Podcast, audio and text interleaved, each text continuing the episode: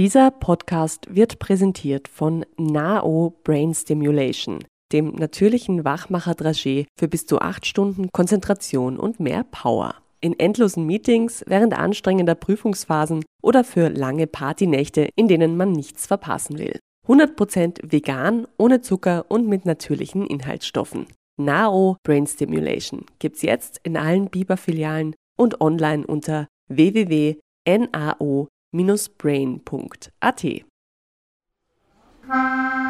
Wiener Alltagspoeten, der Podcast.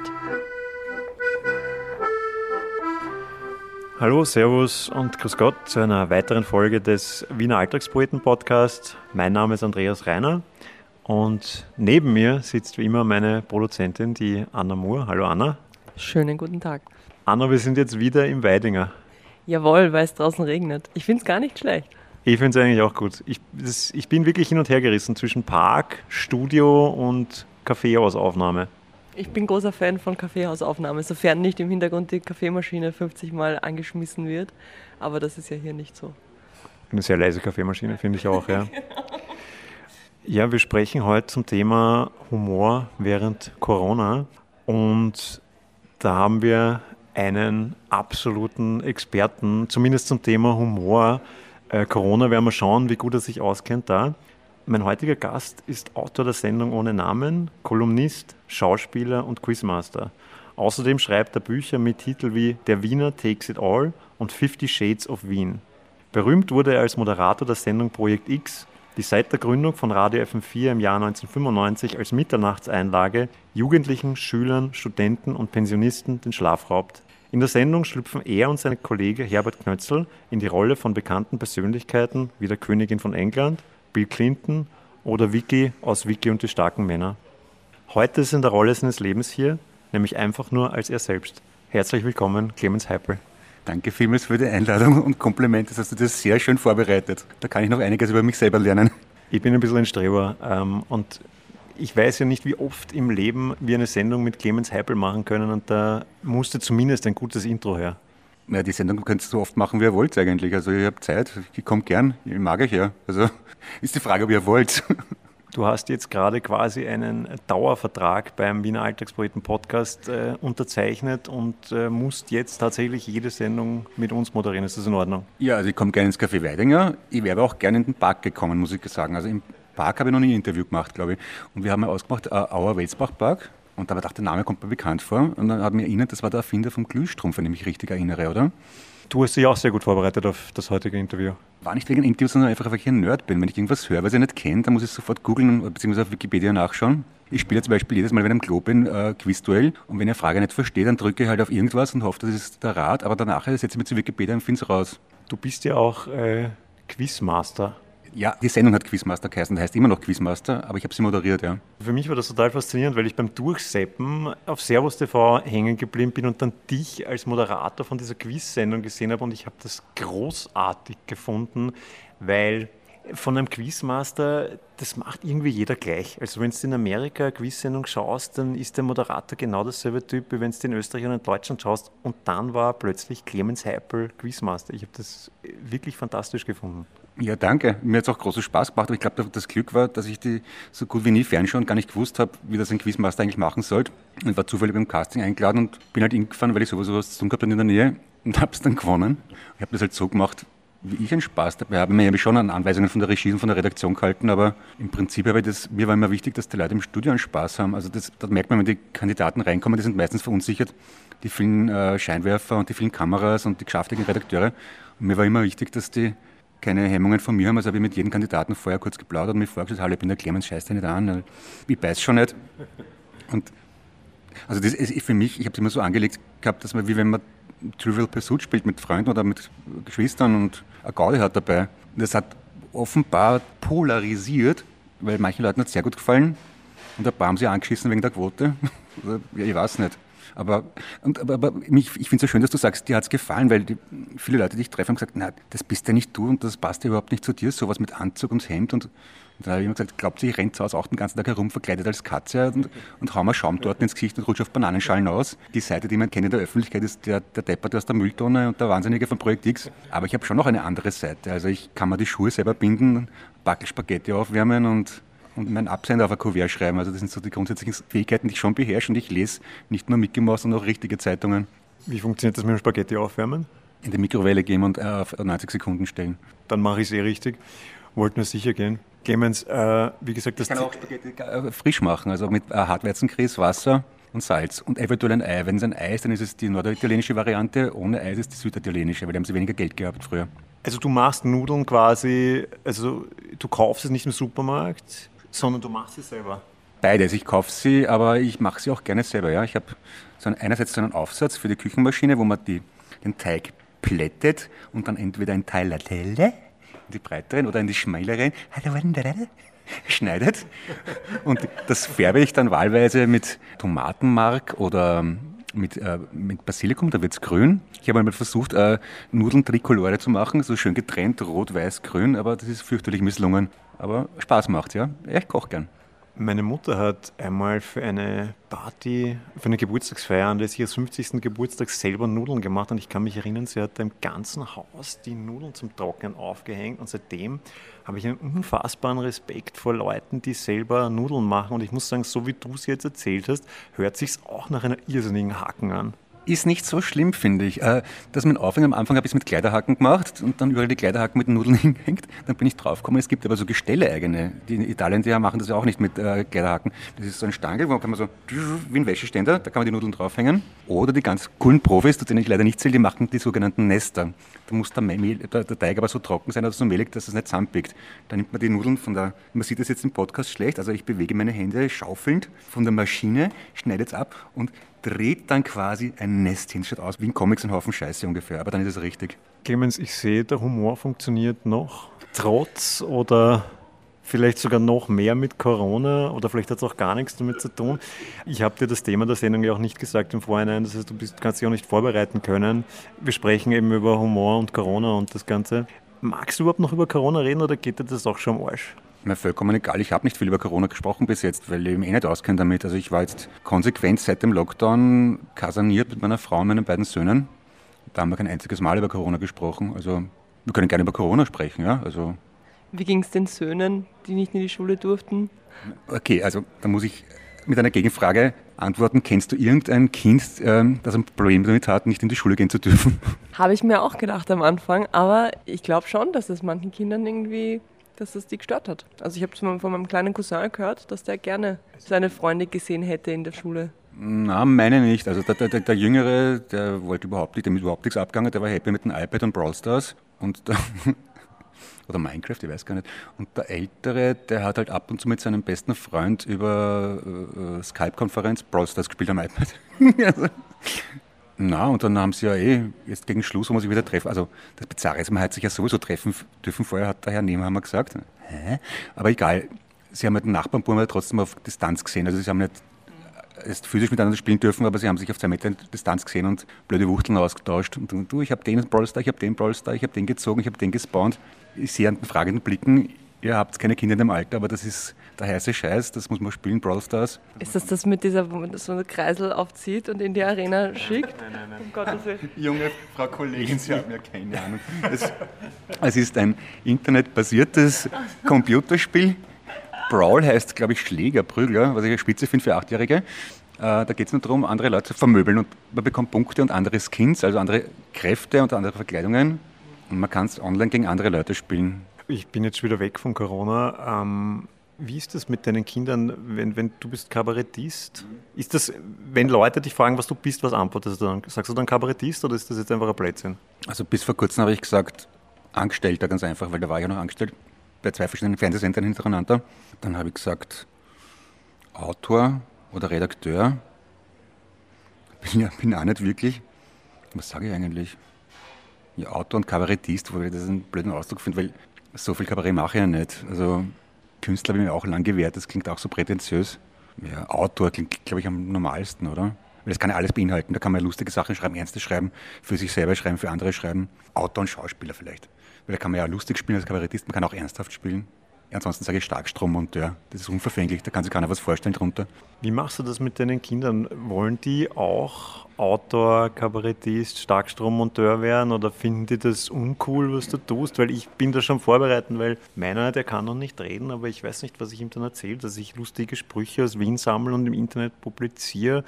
Ob der das dann auch wahrscheinlich ein bisschen deppert findet, was ich tue, weil der kennt dann wahrscheinlich auf Facebook gar nicht mehr und ist dann nur noch auf TikTok und da bin ich wieder nicht, weil er nicht weiß, was das ist. Äh, wie gehst du mit dem um? Das ist lustig, weil die Mutter von einem Schulfreund hat unlängst meinen Sohn gefragt, was macht denn der Clemens eigentlich beruflich? Und er hat es nicht sagen können. Und dann habe ich gesagt, ja, ich, ähm, was habe ich ihm gesagt? Ich bin Künstler, glaube ich, habe ich dann sogar gesagt. Aber meine Kinder finden da überhaupt nichts toll dran. Also denen wäre lieber, ich wäre YouTuber, das würden sie cool finden. Am Anfang der Krise habe ich beschlossen, spontan zu Hause Bolognese Blankenese zu tanzen, also eine, eine Partyschlange zu machen, alleine durch die Wohnung. Und dann ist mir nachher aufgefallen, meine Kinder sitzen völlig ungerührt daneben, während ich wie ein Idiot durchs Wohnzimmer tanze, haben nicht mal aufgeblickt. Die haben in Ruhe gelesen oder gespielt und danach haben die Leute drunter gepostet, sag mal, ist das normal bei euch? Deine Kinder schauen ja nicht einmal auf, die, die reagieren ja nicht einmal. Und ist mir aufgefallen, ja, es ist wirklich normal bei uns. Also meine Frau ist, ja, ist zwar nicht in der Branche, aber privat sehr lustig, die ist beruflich Sonder- und Heilpädagogin. Aber wir haben, wir haben offenbar beide einen Sinn für schwachsinnigen Humor der die Normalität anderer Menschen übersteigt. Muss man zugeben. Reden wir über schwachsinnigen Humor. Äh, ich sage das jetzt, weil du es so genannt hast. Ich habe dich kennengelernt, wie so viele andere, über Projekt X. Ja, meine Frau hat mich auch so kennengelernt. Also deine Frau und ich teilen quasi, ich glaube als einzige Österreicher kann man sagen, wir haben als einzige Österreicher dich über Projekt X kennengelernt. Nein, es, es gab eben noch ein paar Klassenkollegen von mir früher, die haben dich auch kennengelernt über Projekt X. Oder du hast es vergessen. ich habe dich das erste Mal im Radio gehört, sagen wir es so, in deiner Funktion als Hauptprojektleiter ähm, bei Projekt X. Das war ja früher so, da gab es kein Internet ähm, und da hat man wirklich aufbleiben müssen bis Mitternacht, um sich das an. Und das war unglaublich brutal, weil du ja am nächsten Tag schon wieder in aller Herrgottsfrühst aufstehen müssen, um in die Schule zu gehen. Aber wir haben es trotzdem meistens geschafft, ohne Einschlafen. Meine Frage an dich ist, hättet ihr das nicht auch ein bisschen früher senden können? Naja, der Name Mitternachtseinlage bedingt, dass man eine Uhrzeit gebunden ist, muss man sagen, fairerweise. Also das war gleich von Anfang an bei FM4 dabei und da war das Sendeschema halt so, es gibt von 19 Uhr bis, ich weiß gar nicht wann, drei Stunden glaube ich, die Homebase und dann gibt es eine Spezialsendung und dann halt, das war so gedacht als Ausprobieren, lassen wir die Depperten mal machen. Und dann waren wir irgendwann mal jetzt voll, das zu ändern und dann ist halt dort. Und wir waren also ich weiß noch am Anfang, wir uns gedacht, na okay, wir würden auch gerne mal eine Uhrzeit senden, wo auch mehr Leute zuhören. Und da waren wir eigentlich ganz glücklich, dass sich keiner einmischt, weil wenn man da so ein bisschen im, Verborgenen werkt, stört es niemanden. Erstens mal haben wir nichts gekostet und es haben sich auch nicht viele Leute darüber aufregen können. Wenn wir das in der Früh gemacht hätten, dann hätte sich hier irgendwer beschwert. Ich habe mich so geärgert, dass ich mir beim Rasieren geschnitten habe. Wer sind die Depperten? Um Mitternacht, pff, da stört es niemanden. Aber weil du gesagt hast, aufbleiben müsst, ich habe damals gehört, was ich extrem charmant gefunden habe, dass es offenbar in Schulklassen also wir von ein paar Leuten gehört, da hat es immer Dienst gegeben, dass einer in der Woche aufbleiben hat müssen, das auf Kassette aufnehmen. Und die Kassette hat dann die Woche lang die Runde gemacht in der Klasse. Das war aus unserer Schule. Ich kenne das aus Vorarlberg. Ah. Vielleicht kamen mehrere Menschen auf diese glorreiche Idee. das habe ich wirklich entzückend gefunden. Am schönsten finde ich ja die, die, Geschichten von Leuten, die gesagt haben, ja, sie haben lang zugehört und dann erst nach einer halben Stunde überrissen, dass das nicht ernst gemeint ist. Also, wenn, man, wenn man mal da wirklich Probleme kriegt, weil ein Redakteur von der Qualitätszeitung täglich alles so ein Patient war, der hat einen Ausschnitt gehört, hat gab es eine Frechheit, wir verarschen irgendeinen Spitzensportler und machen uns lustig über den und seine Familie und hat dann wirklich beide in der Zeitung einen Artikel geschrieben über den ORF, was für eine Frechheit das ist, dass da falsch berichtet wird. Und dann hat der Gerald mit sich auf die Lippe beißend, damit er nicht zum Brüllen anfängt, den angerufen und aufgeklärt, dass es eine Satire war. Haben Leute dann auch geglaubt, dass du wirklich Vicky von Vicky und die starken Männer bist? Na, ich, ich, ich glaube, es war so eine Sendung, wo jemand von unserem Fußball aus dem Nationalteam war. Vicky und die starken Männer haben wenig Menschen geglaubt, aber viele haben geglaubt, dass ich ein Kaffeeautomat bin, weil ja keiner weiß, wie ein Kaffeeautomat spricht privat. Mhm. Bei Vicky kennt man sie aus dem Fernsehen. Ja. Da kann man sofort sagen, das ist eine andere Stimme. Und ich habe auch keine Hörner am Kopf, daran merkt man es auch. Ist Vicky eigentlich ein Mann oder eine Frau? Das habe ich in meiner Kindheit nie hinterfragt und dann quasi wenn man älter wird, dann fängt man auch an, das Leben generell irgendwie zu analysieren und zu fragen, wer bin ich, wo komme ich her und immer auch dann solche Fragen wie, ist Vicky jetzt Mann oder Frau? Naja, ich glaube schon, dass er ein Bub ist, oder? Der Halber sagt ja, Junge, komm her und so, mach dies und mach jenes. Und vielleicht ist er früher von, von Transgender-Wikinger, Barbar, und sowas, keine Ahnung. Sehr fortschrittliche Fernsehserie. Ich finde ja generell, und das ist vielleicht auch was, ich bin ja generell so ein Typ, der sagt, früher war alles besser und so ein typischer Wiener, jetzt ist alles Arsch und früher war es super. Und zum Beispiel das Kinderfernsehprogramm ist eine von diesen Sachen, wo ich sage, früher war das total leibend, da hat es diese ganzen tollen Zeichentrickserien gegeben, ich weiß nicht, Tau und Vicky und die starken Männer und was, was der Himmel weiß noch was. Und heute da, also mir kommt das alles so stumpfsinnig vor. Ist das nur, weil ich so diesen verklärten Blick habe und halt auch irgendwie nicht, nicht realisieren will, dass die Zeit weitergeht oder siehst du das ähnlich? Mmh.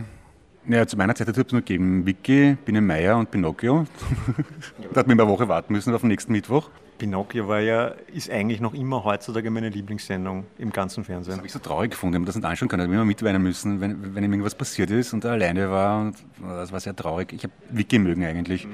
Das Ding ist halt, ich glaube nicht, dass die Sachen zwingend schlechter geworden sind. Es gibt einfach irrsinnig viel mehr, weil die Herstellung billiger ist, weil die Kinder Netflix und YouTube haben weil es internationalisierter ist. Also wenn du eine Serie machst, wird die gleich auf der ganzen Welt verkauft. Und Wiki war ja im Prinzip eigentlich nur für den deutschsprachigen Markt, glaube ich. Man muss auch dazu sagen, es gab Konfetti. Da möchte ich jetzt über die Qualität nichts sagen. Das war der LSD-Trip für die unter Fünfjährigen im Kinderfernsehen. Ja, das geben der, werden der geheißen, der Herr Haberkuck, der Hund, der so ganz, die ganz schlechten Marionetten und ein Kali Katastrowski und ein Helmi. Augen auf, Augen auf, Helmi ist da. Das habe ich immer geschaut als Kind. Angeblich gesprochen von Alfons Heider. Ich weiß nicht, ob das eine Urban Legend ist. Aber mir, mir, mir wurde mal zugetragen, die Stimme von Helmi sei Alfons Heider gewesen. Man sieht es jetzt nicht, aber ich schaue fassungslos dran. aber Vicky, ich, ich frage mich oft, wie Vicky wäre, wenn er jetzt erwachsen wäre. Das hat man leider nie verifizieren können das ist ja jetzt eh, jetzt gibt es ja eh diese ganzen Neuauflagen von den ganzen alten Serien. Twin Peaks ist jetzt neu gemacht worden, neue Staffel mit denselben Hauptdarstellern. Vielleicht kommt Vicky auch jetzt und er ist dann einfach alt und fahrt vielleicht immer noch herum oder vielleicht mittlerweile auch nicht mehr. Ja, der Startup-Unternehmer, ist ein Klugscheißer. hm, reib, reib nach der Nase. Ich glaube, ich habe, das ist die Lösung. Wir machen eine Website. Aber war der Wiki nicht immer schon ein Klugscheißer? In Wahrheit, ich muss nämlich ganz ehrlich sagen, ich hoffe, ich mache mich jetzt nicht unbeliebt, weil du gemeint hast, die hat der Wiki voll getaugt. Das war nie so meins, muss ich ganz ehrlich sagen. Ich habe als Kind schon Gewalt geliebt und die zugehörigen Waffen natürlich, Rüstungen und Helme. Das hat mich sehr beeindruckt. Und dann hat es noch eine diese wunderschöne Szene gegeben mit Snob Goldlocke, wenn du dich an den erinnern kannst. Das war so ein anderer, ein, ein, ein feindlicher Wikinger, der irrsinnig Wert auf sein Aussehen gelegt hat und immer ist er vom Spiegel, hat, sich, hat er sich hergerichtet, die Haare onduliert, hat im Spiegel geschaut und gesagt, oh, heute bin ich von einem schönen Mann kaum zu unterscheiden. Das habe ich schon damals sehr lustig gefunden. Und dann gab es noch den Dicken, oder? Ein Faxe und ein Urobe und ein Snorre und der, der, wir hatten der, der, der, der, der mit Snorre dann gestritten hat. Ture, Ture, Ture, Ture und Snorre haben dann gekauft. Genau. Ich ändere meine Meinung, es war schon eine tolle Serie. Jetzt, wo ich die ganzen Namen wieder höre, denke ich mir doch, es war schon irgendwie super. In meiner Kindheit hat es geheißen, während ich in der Volksschule war, also wo noch alles schwarz-weiß war und ohne Ton, da hat es geheißen, wie ging es für die Buben und Biene Meier für die Mädchen. Und da habe ich leider Gottes diesem Klischee entsprochen. Mir hat Biene Meier schon auch gefallen. Aber die, die Vorstellung, dass ich auch auf einem Segelboot fahren könnte und Schätze rauben und ein Schwert am Gürtel stecken habe, das hat mir schon mehr taugt, als dass ich in einem Bienenstock wohne. Dafür hast du dich dann später im Fernsehen als Biene Meier verkleidet oder als die Cousine von Biene ja, Meier? Oder Freundin.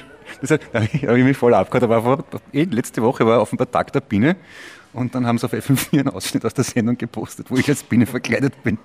Ich habe bei Biene Meier immer unglaublich Angst vor dem Stachel von den Bienen gehabt, weil den haben sie, also in meiner Erinnerung war das so ein Riesenstachel, also jetzt sieht man das wieder nicht, aber ich habe jetzt, also es ist, er war mindestens, ja, also. ja. Und da habe ich immer voll Angst gehabt und dann kam auch immer diese bedrohliche Musik.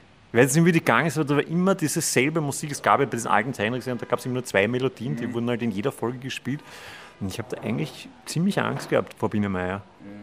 Da hat es schon ein paar verschiedene Melodien gegeben. Bei Wiki weiß ich, da hat es mehr als zwei Melodien gegeben. Ich habe einmal eine CD gehabt mit allen wichtigen Titelmelodien, das waren ungefähr acht, neun. Also gibt es, wenn sie getanzt haben um das Lagerfeuer, habe ich immer die Hände so in die Luft gehoben. Bam, bam, bam, bam, bam, bam, bam, bam. Und wenn sie wieder losgefahren sind, bam, ba, bam, bam, ba, da, bam, ba, da, bam, ba, da, bam, ba, dam, bam, bam, bam, bam. Und wenn es gefährlich geworden ist, dann ist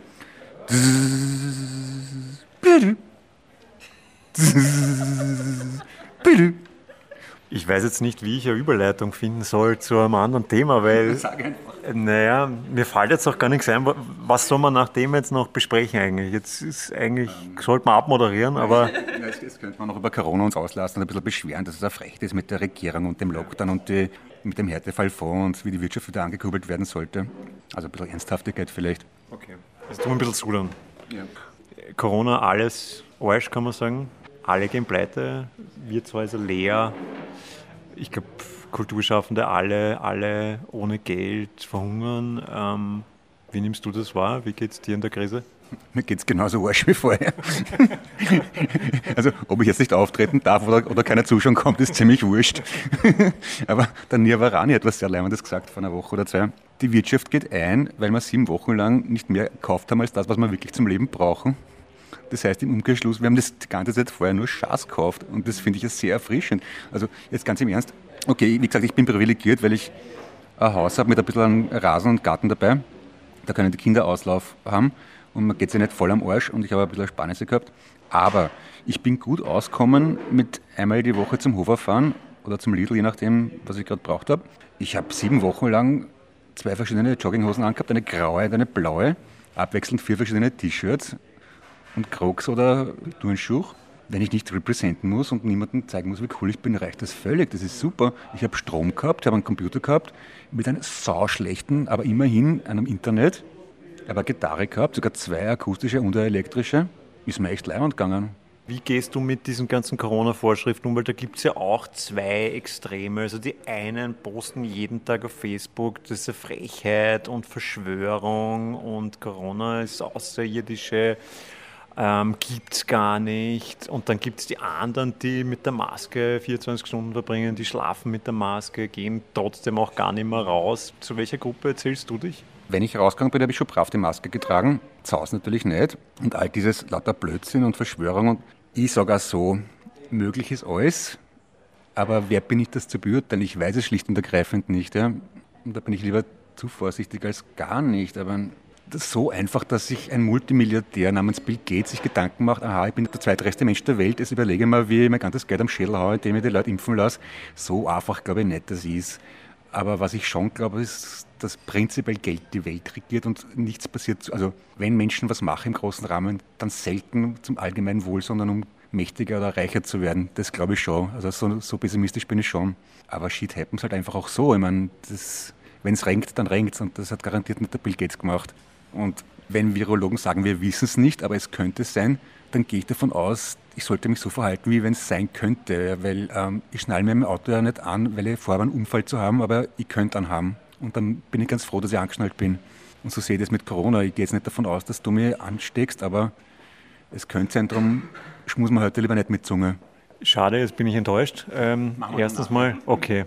Ähm, na, aber es ist, man muss schon vorsichtig sein, äh, wie du sagst. Aber ich, du, du hast mich ja auch nicht gekannt vorher. Ich hätte auch, jetzt abgesehen von Corona, ich könnte irgendein Wahnsinniger sein, ich könnte Waffen eingesteckt haben. Man, man weiß das eigentlich. Ich finde das heutzutage im Internetzeitalter ist super, dass wir uns da alle auf solche Sachen einlassen. Wir treffen uns jetzt einfach. Ich kenne dich aus dem Radio, du kennst mich nicht und trotzdem sitzt du da und bist eigentlich ganz entspannt. Ich kenne dich aus dem Radio, ist ungefähr so, wie wenn du zu einem Schauspieler sagst, ich kenne sie von Bonanza. Sie sind ein super Schütze, sie sind ein toller, fairer Cowboy. Ja, was? Zu, zu Larry Hackman, warum drehen sie eigentlich noch? Sie sind doch eh Ölmillionär. Ich muss an dieser Stelle aufgehen, ich bin gar nicht wirklich eine Biene. Und, Und auch nicht der Froschkönig. Okay. Na, Froschkönig schon, aber das ist im zweiten Bildungsweg. Was war eine Rolle, und du hast ja im Laufe der Jahrzehnte sehr viele Rollen eingenommen, was war eine Rolle, wo du dann nachher gesagt hast, eigentlich könnte ich so weitermachen und die Rolle gar nicht mehr ablegen? Klassentrottel. Äh, weiß nicht, also eine Rolle, die man. Na, oh ja, also dieser, dieser was mir sehr liegt, ist dieser leicht vertrottelte 16-jährige Gymnasiast, weil es ja ein bisschen auch mir entspricht. Also ich komme ja wirklich aus so einem mittelbürgerlichen katholischen Haushalt, wo man nicht im Dialekt aber nicht ganz nach der Schrift redet, also so wie ich halt jetzt gerade. Ähm, was mir lange nachgehangen ist, war die Mülltonne von Montevideo. Das ist mir, das ist mir schon phasenweise am Arsch gegangen, weil ich mich dann immer befleißigt gefühlt zu sagen, ja, aber das Drehbuch habe ich ja auch geschrieben. Weil ich immer Angst gehabt habe, dass ich unterschätzt werde, dass die Leute glauben, der ist dann nur Mistkübel gekocht. Und dann dachte ich, das ist eigentlich nur meine eigene Unsicherheit. Das könnte mir ja wurscht sein, wenn die Leute das glauben, aber ich habe mich da immer fürchterlich missverstanden gefühlt, dass der, ja, der Oliver und der Gerald sind zu lustig und ich hocke nur Mistkübel. Und dann habe ich mir dazu gesagt, ja, aber das Drehbuch habe ich geschrieben und der Stefan Rosowitzki hat Regie gemacht. Schleim, Schleim. Und jetzt langsam komme ich so in die Altersmilde, wo ich mir denke, das ist mir wurscht, sollen es doch glauben, was wollen. Ich habe dich tatsächlich nie als Mülltonne gesehen. Ich habe darüber gehört, dass du das mal warst, aber ich habe es nie selber gesehen und habe deshalb auch dieses Vorurteil nicht. Also zumindest einer weniger. Ich meine, ihr macht ja die Sendung Projekt X, das macht sie jetzt ja schon wirklich lang. Gehen euch nicht langsam die Prominenten aus? Sie, sterben uns aus vor allem. Also am Anfang haben wir, wie wir angefangen haben, waren wir 25 oder vor 25 Jahren, so alt wie 5 genau. Und da, da, haben wir ja schon gefunden, wir sind wahnsinnig lustig, wenn wir uns über alte Säcke lustig machen, die schon 42 sind. Jetzt sind wir beide schon über 50. Also was ein Unterschied ist, bei den Leuten, wir haben uns oft früher Leute ins Studio eingeladen, die wir kannten aus unserer Jugend und Kindheit. Das waren halt, also demnach Fernsehstars aus den 80er Jahren. Die sterben tatsächlich weg. Und das passiert wirklich oft, wenn wir sagen, okay, du bist da sowieso in der Sendung, dass man geschwind auf Wikipedia nachschauen, ob der eh noch lebt. Weil das ja irrsinnig pietätlos wäre, einen Verstorbenen zu forschen. Umgekehrt haben wir kein Sensorium mehr dafür, wer heute, wir wollten immer ein bisschen uncoole Leute haben. Ja? Also uns fehlt das Sensorium dafür, wer cool ist und wer uncool ist heutzutage bei den, bei den Jugendlichen. Und, und dann denken wir darum, scheiß der Hund drauf, unser Zielpublikum sind ja nicht die jetzigen Jugendlichen, sondern die Leute, die mit uns aufgewachsen sind. Und die werden schon wissen, wer Vera Rusform ist. Also ich halte es für einigermaßen sinnlos, sich über äh, äh prominente YouTuber lustig zu machen, weil wir ja auch nicht die Zielgruppe von denen sind. Also bleiben wir lieber bei den Leuten, die wir kennen von früher. Und darum muss man aufpassen, dass die nicht gestorben sind. Apache 207 ja. hattet ihr letztens. Das war, da habe ich mal wieder reingehört beim Einschlafen und habe mich, ich wusste gar nicht, wer das ist. Ich habe es dann später erst gegoogelt, dass das ein tatsächlicher Mensch, Künstler ist. Ja, da kommen mir meine Kinder zugute wenn ich nicht Kinder der Volksschule hätte, hätte ich auch nicht gewusst, wer das ist. Aber wer ist es? Erklär es mal schnell für alle, die in unserem Alter sind. Ich weiß es nicht zum Beispiel. Apache 207 vermute ich, ist ein Künstlername. wenn ich mich richtig entsinne, ist es ein, ein, ein Rapper aus Ludwigshafen, glaube ich. Sein Hit ist äh, Roller. Äh, Baby, ich muss los, wenn die Roller wieder schreien. Reden wir von Koks und von Messerstechereien. Baby, ich muss los, wenn die Roller wieder schreien. Also so Richtung Raf Kamora und Mero und wie alle heißen. Mittlerweile war auch wieder out bei den Kids. Jetzt, ist, jetzt kommen jetzt plötzlich auf Oldschool mit ähm, Snoop Dogg und Dr. Dre daher. Das ist halt immer so, einer der Klasse löst was aus und dann hört die ganze Schule. Aber braucht man gar nicht deppert lachen. Ich weiß nicht, ob es Apache 207 war oder Mero oder Prado, wie die alle heißen. Die sind wochenlang auf den Plätzen 10 bis 9 in den deutschen Charts. Also das ist, das, da, da, sind wir, da merkt man wirklich, dass man ein alter Sack ist. Das, da fehlt, also bei Apache 207 konkret habe ich mich zum ersten Mal gefühlt, wie meine Großmutter Anfang der 70er Jahre oder Ende der 60er Jahre, was gesagt hat, ja, diese Beatler, lange Haare und die, und, und die Musik, das ist ja keine Musik, das verstehen. Also ich, ich, ich habe mich für aufgeschlossen gehalten, habe geglaubt, dass ich mich mit Musik, auskenne, weil ich selber mache. Aber da bin ich ausgestiegen. Da habe ich echt nicht gewusst, was da cool dran ist. Weil textlich für einen Arsch produziert wie am Taschenrechner am Heisel. Aber offenbar ist genau das das Coole.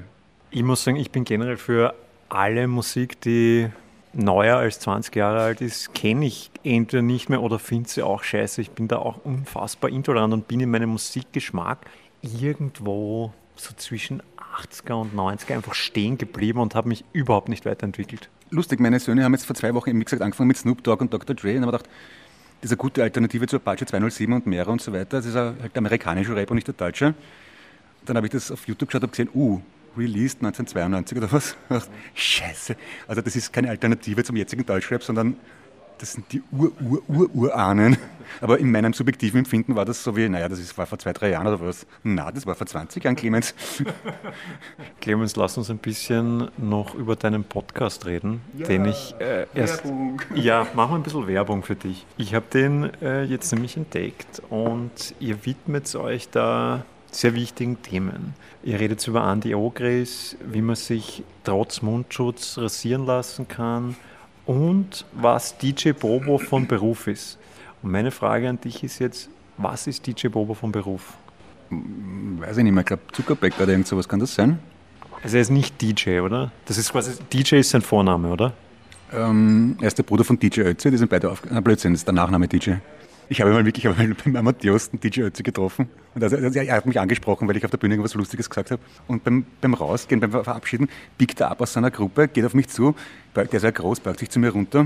Und das habt gut gemacht, großartig, genauso muss das machen, alle verarschen. Und meine Frau kommt dazu und ich will lustig sein und sage, ah, darf ich vorstellen, das ist die Verena, Verena, das ist der DJ. und er so, na, bin der Gary. Aber er war sehr sympathisch, muss ich sagen. Aber zum Podcast zurückzukommen, also was René Baumann, es fällt mir ein, a.k.a. DJ Bobo vom Beruf ist, weiß ich auch nicht. Aber der soll auch sehr nett sein. Und beim Podcast ist so, das ist ähnlich wie bei Projekt X.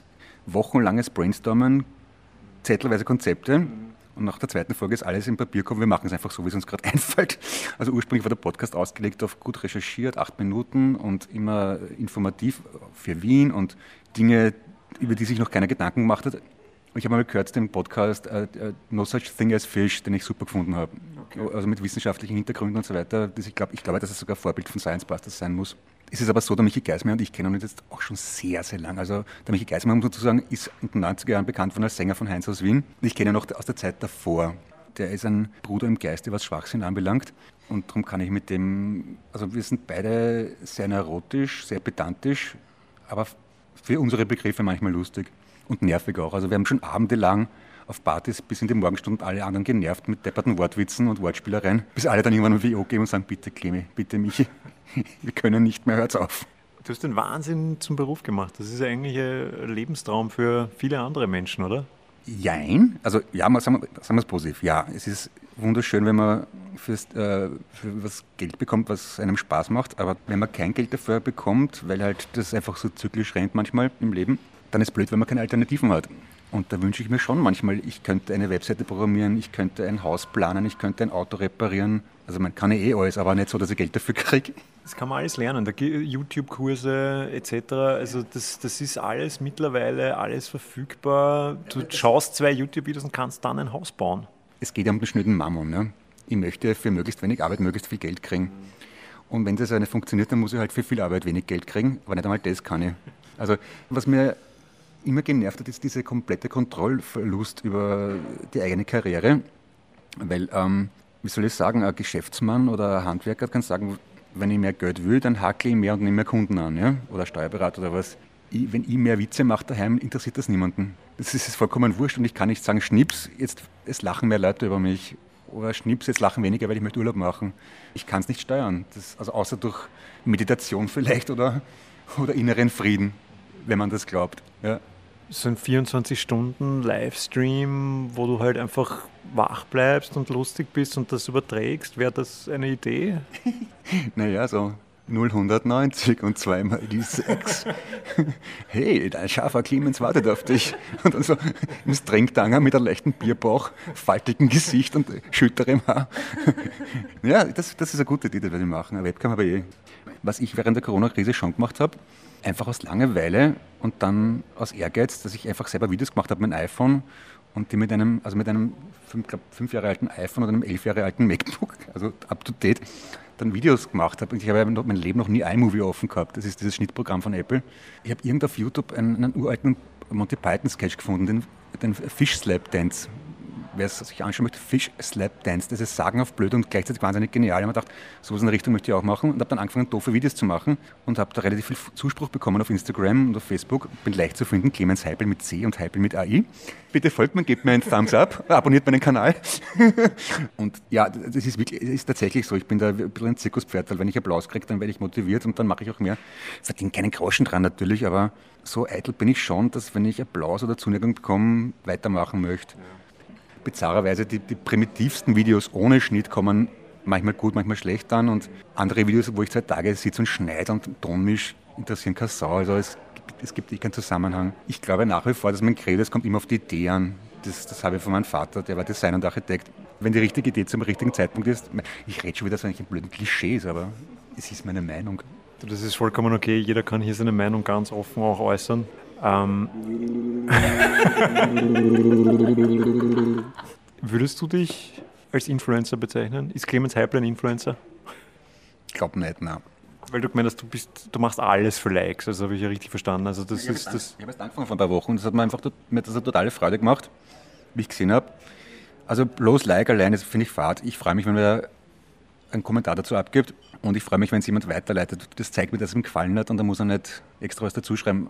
Ich habe wirklich tatsächlich ein Bedürfnis, Menschen zu unterhalten. Also das ist mir tatsächlich ein Anliegen, auch nicht wegen Geld. Also Geld brauche ich halt für ein, fürs echte Leben und Anerkennung brauche ich für meine Seele. Ich glaube, selbst wenn ich jetzt im Lotto 10 Millionen Euro gewinnen würde, hätte ich trotzdem das Bedürfnis, gestreichelt und applaudiert zu werden. Ist ganz ernsthaft. Selbst wenn ich nur im Garten Unkraut jäte und koche, dann mö- möchte ich dafür gelobt werden. Also nicht gebraucht zu werden, das finde ich eine schreckliche Vorstellung. Und wenn ich Menschen zum Lachen bringe, dann habe ich das Gefühl, ich mache was Sinnvolles. Ich finde es total gut, dass du das sagst, weil wenn ich koche, und ich koche auch sehr gern, aber ich erwarte dann auch von meiner Freundin immer, dass sie das in den allerhöchsten Tönen lobt, was ich da gekocht habe. Und die versteht das aber gar nicht. Und wenn ich ihr jetzt sagen kann, dass der Clemens Heipel das schon auch möchte, dann ist das vielleicht ein Argument für sie. Ich koche ja gern und wie ich finde, gar nicht mal so schlecht. Und meine Söhne stehen immer nur auf Chicken Nuggets und, äh, und McFlurry und so Scheißdreck. Also ich kann mich da verausgaben, dass die Hälfte reicht und dann stochern sie lustlos herum. Ja, nicht lecker, grauselig. Kriege ich schon ein bisschen einen Garen. Aber ich habe mich schon dran gewöhnt, was soll's. Die Kartenspieler haben neben uns äh, schon angefangen zu tarockieren. Die ersten Biere sind bestellt. Und für uns läuft auch langsam die Zeit ab. Ich möchte mich ganz herzlich bei Clemens Heipel bedanken für das Gespräch. Primär haben wir über Wiki geredet, weniger über Corona, aber das macht eigentlich gar nichts. Ja, ich äh, würde diese Sendung gern beschließen ähm, mit einem Projekt X-Zitat und würde dich, Clemens, bitten, uns die Ehre zu erweisen.